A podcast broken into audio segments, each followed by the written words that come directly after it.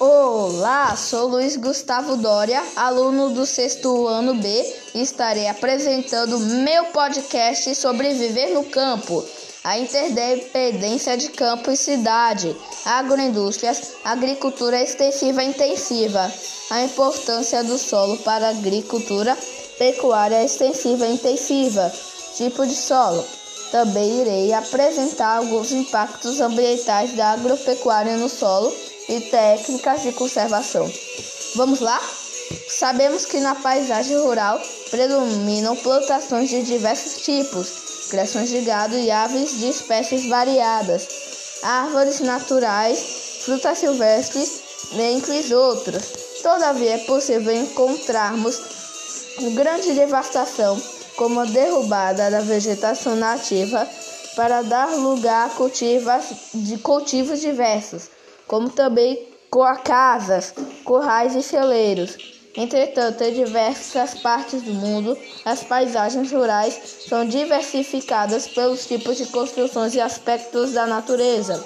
E nas áreas rurais desenvolvem-se atividades econômicas como agricultura e pecuária. Através dela produzem alimentos em natura e matéria-prima para diversas indústrias. Por isso, a interdependência de campo e cidade aumenta cada vez mais, pois um depende do outro. Assim, grandes empresas agrícolas têm surgido com o objetivo de produzir matérias-primas para o setor industrial. Exemplos de setores industriais: sucroalcoolismo, alcooleiro, quer dizer, que produz açúcar e álcool, alimentício, que produz gelatados, bebidas que produz suco de frutas.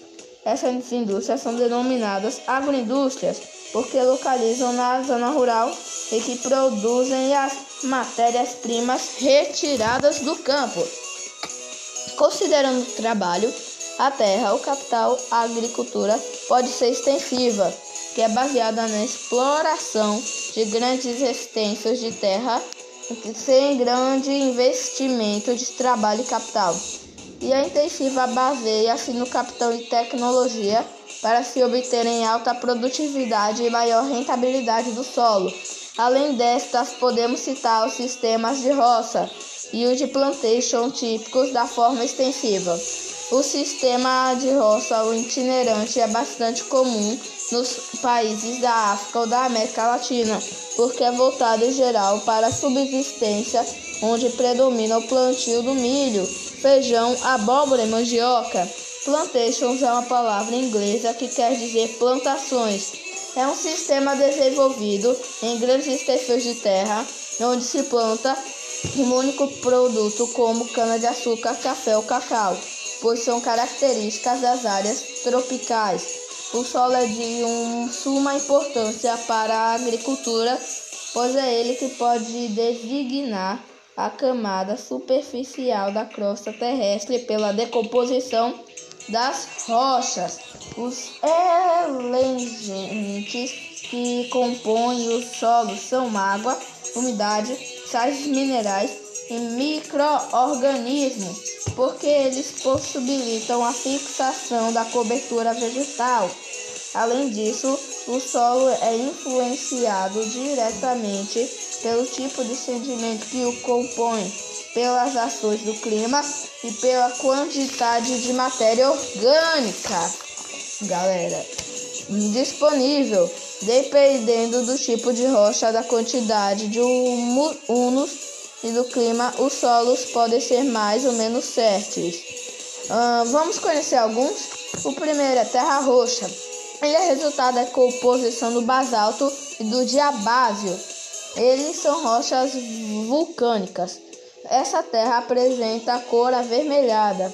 É um, um solo de boa qualidade. Nela se expandiram as plantações de café. A segunda é Tichernosium, muito fértil também. É um solo escuro por causa da presença de matéria orgânica em grande quantidade. Destacam-se as culturas de cereais especiais do tipo trigo e é encontrado em, em cima de semiárido, em clima semiárido, quer dizer, galera, da Ucrânia e Rússia. Loess é o terceiro tipo de solo encontrado, principalmente no continente asiático.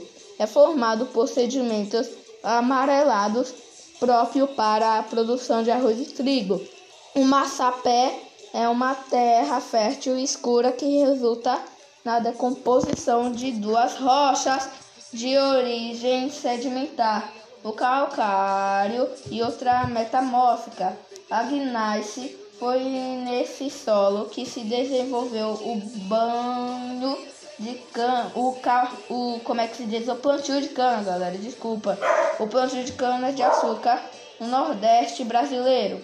Bom, já falei de solo, agricultura. Agora irei dar um, spo agora irei dar um spoiler de sobre a agricultura, pois ela consiste na criação e reprodução, galera, de animais.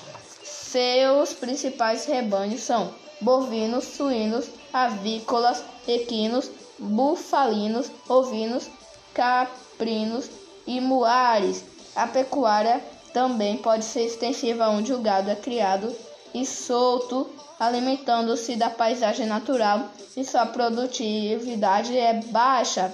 Já a pecuária intensiva de ração, como é que se ração, o gado é criado, confinado, alimenta-se de ração balanceada com cuidados de higiene e saúde. Ele é um gado chique e sua produtividade é maior. O solo é um recurso renovável, porém a ausência de técnicas adequadas pode colocá-lo em risco através da erosão, que é o principal impacto sofrido pelo solo, porque é o desgaste e deslocamento da terra. Ela ocorre principalmente por causa da água, da chuva, do vento, do gelo e da mudança de temperatura da terra. Entretanto, a ação humana é decisiva para que a erosão se torne um problema sério. Com isto, foram criados métodos para diminuir a erosão e preservar o solo.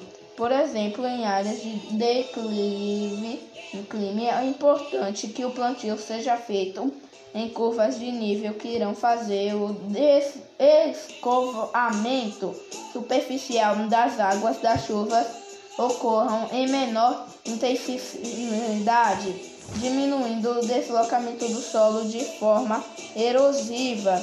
Outro método é a técnica do terraceamento. São terraços construídos, gente, pelas para reter a água das chuvas que vem da parte mais alta do relevo, possibilitando que ela se infiltre no solo que escoe lentamente ao invés da enxurrada descer rapidamente pela encosta, provocando erosão. Espero que vocês tenham entendido e gostado. Tchau!